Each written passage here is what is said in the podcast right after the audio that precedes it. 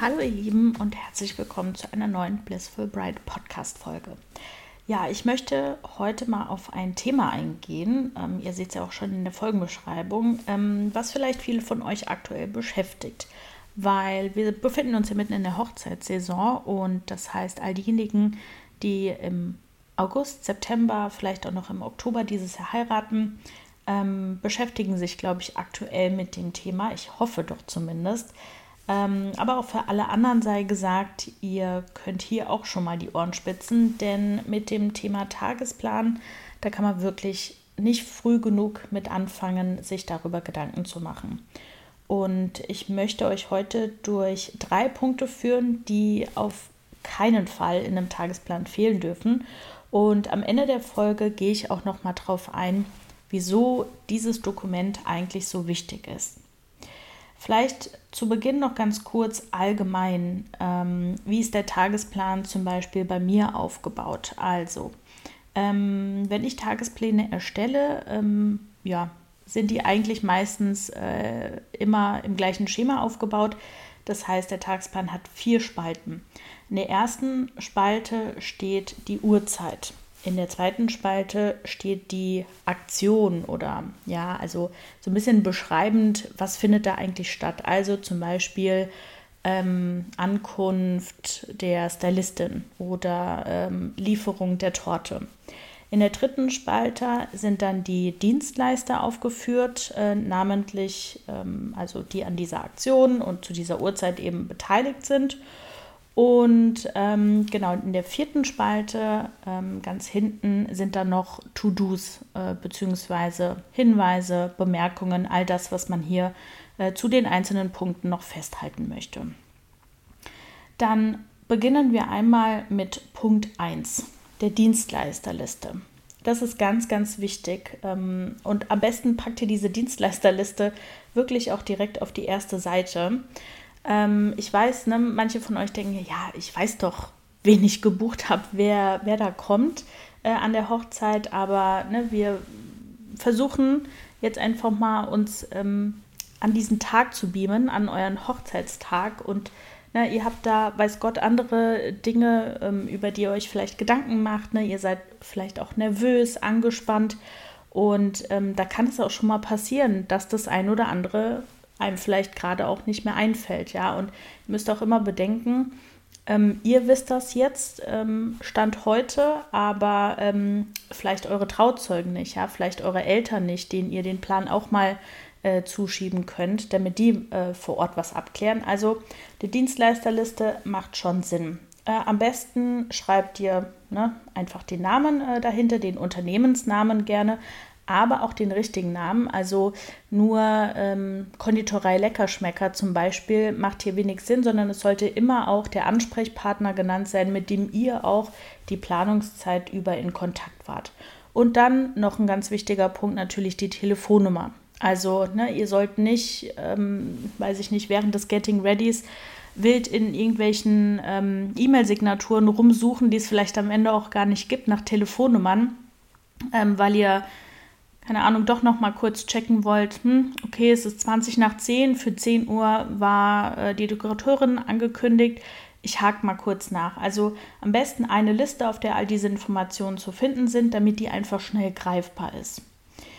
Und ähm, genau, ich möchte auch euch zu jedem Punkt noch mal kurz ähm, klar machen, warum es wichtig ist, das zu haben. Ja, also ihr habt einfach auf den ersten Blick die Kontaktdaten parat. Ja, auch wenn euer Handy ähm, mal in einem ganz anderen Raum ist äh, oder weiß ich nicht, ihr es vielleicht sogar zu Hause gelassen habt, ihr, ihr es verlegt habt, ja.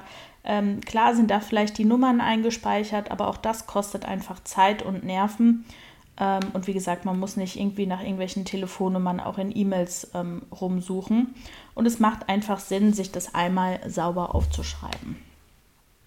Dann kommen wir zu Punkt Nummer zwei, die Uhrzeiten, also die Spalte 1, ähm, die ich vorhin auch schon mal angedeutet habe.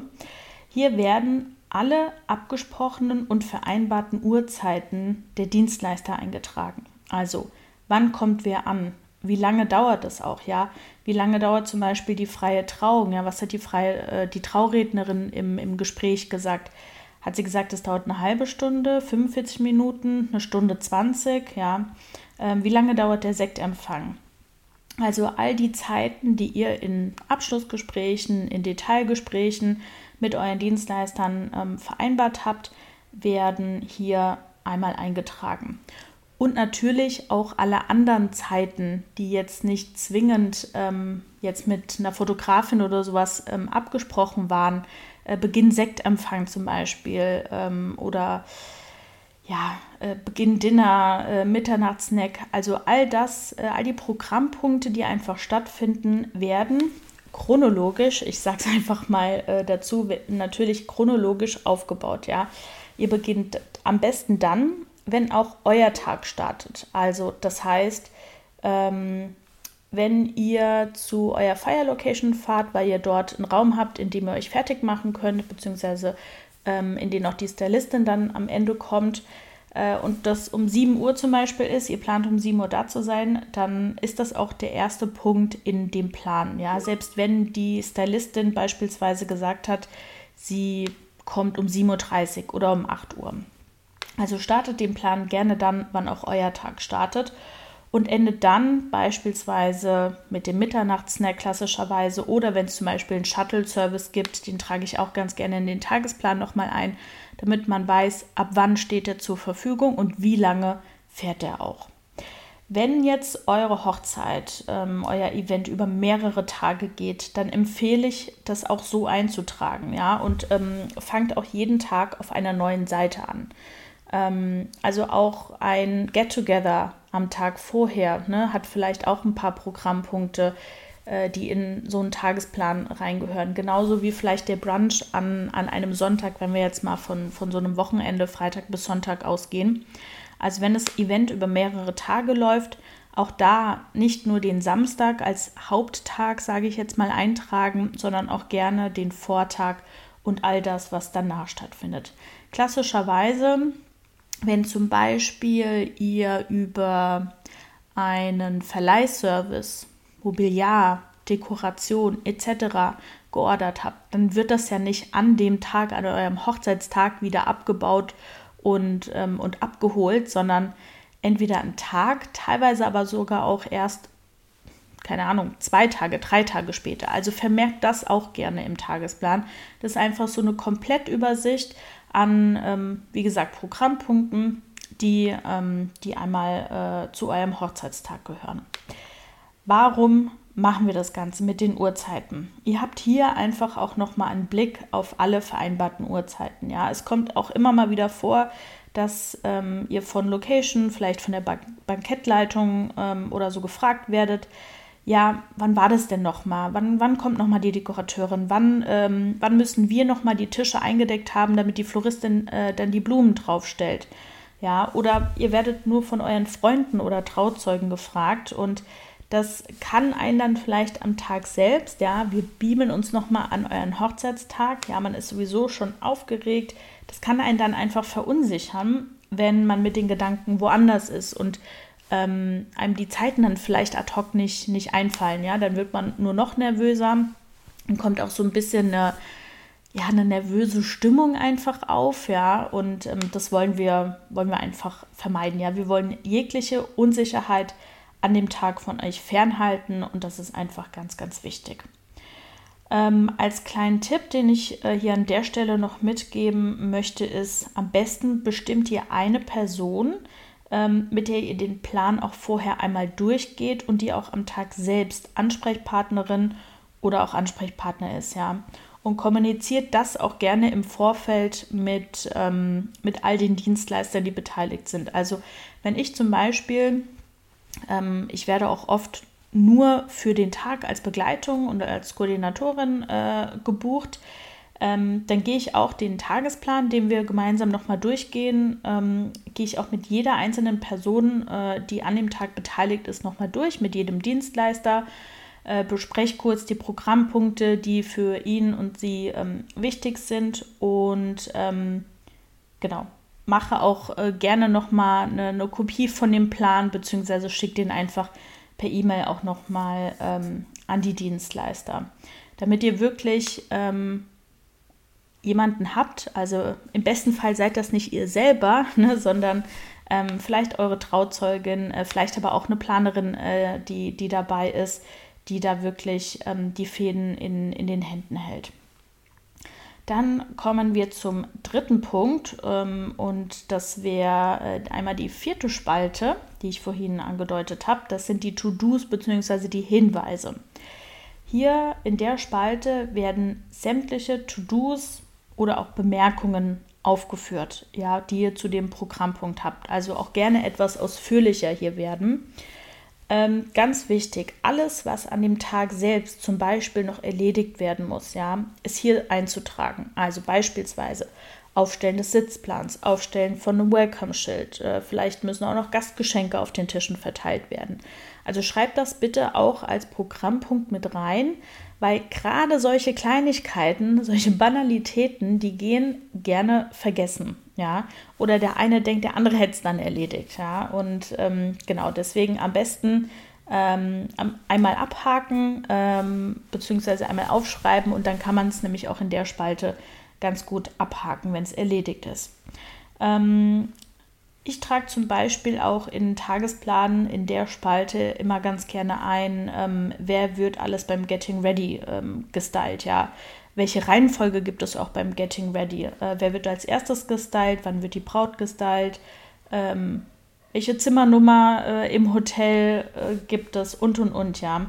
Ähm, was zum Beispiel, wenn ihr bei dem Punkt Trauung seid, also ne, zum Beispiel 14 Uhr beginnt freie Trauung, ähm, würde dann als Hinweis auch in der Spalte noch ganz gut sein, wie ist denn ähm, der Einlauf zum, Trau zum, zum Trausetting, ja, ähm, was passiert aber auch, nachdem die Trauung vorbei ist, ja, geht das Brautpaar zuerst raus, äh, gehen die Gäste zuerst, also, ne, dass man da einfach so ein bisschen diese Sicherheit bekommt, hey, es ist alles notiert, wenn mich jemand fragt, ähm, weiß ich nicht, vielleicht äh, von meinen von meinen Trauzeugen, äh, von meinen Bridesmaids vielleicht auch, wenn ich welche habe. Hey, wie war nochmal die Reihenfolge? Äh, wann müssen wir uns wie aufstellen?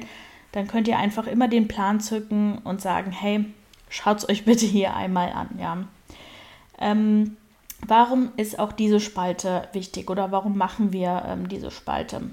Gerade, ne, ich habe es äh, schon gesagt, diese Feinheiten ähm, die vielleicht auch wenig Zeit kosten. Ja, ich meine, so ein Aufstellen, das Aufstellen von, von so einem Welcome-Schild, das kostet natürlich nicht viel Zeit, aber es muss trotzdem gemacht werden. Und es wäre einfach schade, wenn es vergessen geht, ja.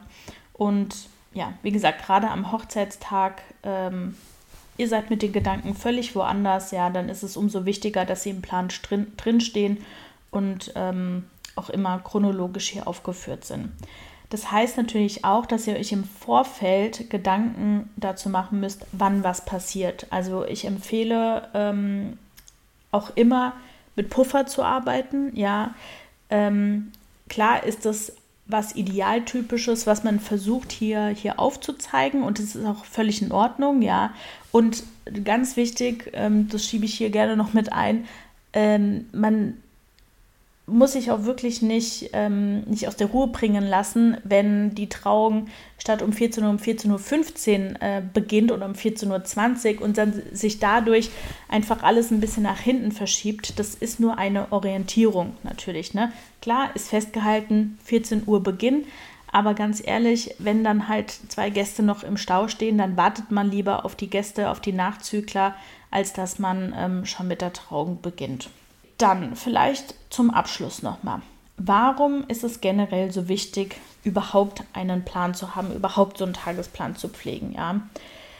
Der ganz, ganz große Punkt ist Sicherheit. Ja? Also all das, was aufgeschrieben ist, was dort notiert ist, das gibt euch Sicherheit. Es gibt euch einfach ein gutes Gefühl, auch so zum Abschluss hin der Planung, nochmal dieses Gefühl, hey, all das, womit wir uns jetzt, weiß ich nicht, monatelang, vielleicht ein Jahr, vielleicht sogar anderthalb Jahre beschäftigt haben, ist in diesem Dokument. Und deswegen ist es auch so wichtig, meiner Meinung nach. Ja, hier kommt wirklich all das zusammen, was über Monate hinweg besprochen, erarbeitet, konzipiert, ausgedacht, gewünscht wurde. All das ist in diesem Plan drin.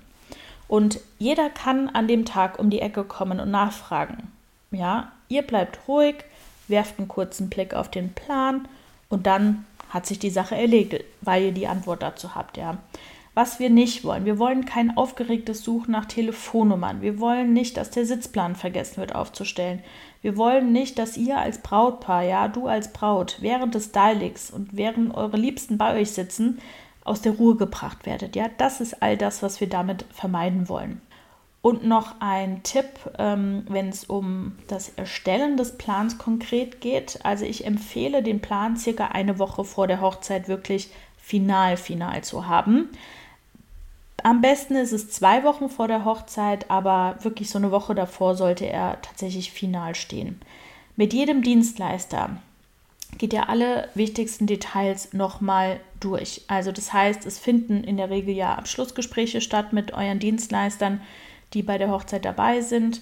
Ähm, und geht wirklich die Programmpunkte, die für den Dienstleister ähm, wichtig sind, bitte einmal auch nochmal durch. Ja, das ist dann einfach auch ein gutes Dokument, ähm, mit dem ihr euch in solchen Gesprächen auch ähm, ja, orientieren könnt. Ihr könnt auch gerne in den Gesprächen dann fragen, hey, ne, wir haben hier einen ausführlichen Tagesplan, wollt ihr den Plan haben?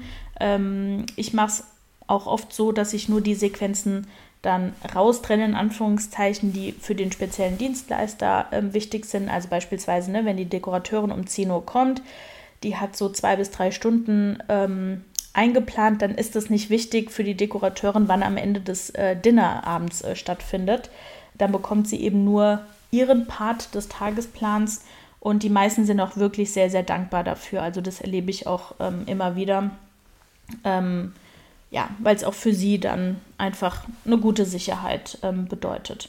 Und wie gesagt, noch ein Tipp, eine Person, äh, ich habe es schon gesagt, die wirklich alle Fäden zusammenhält, ähm, mit der ihr den Plan auch vorher einmal durchgegangen seid, die im besten Fall mindestens genauso gut über den Ablauf Bescheid weiß wie ihr selber.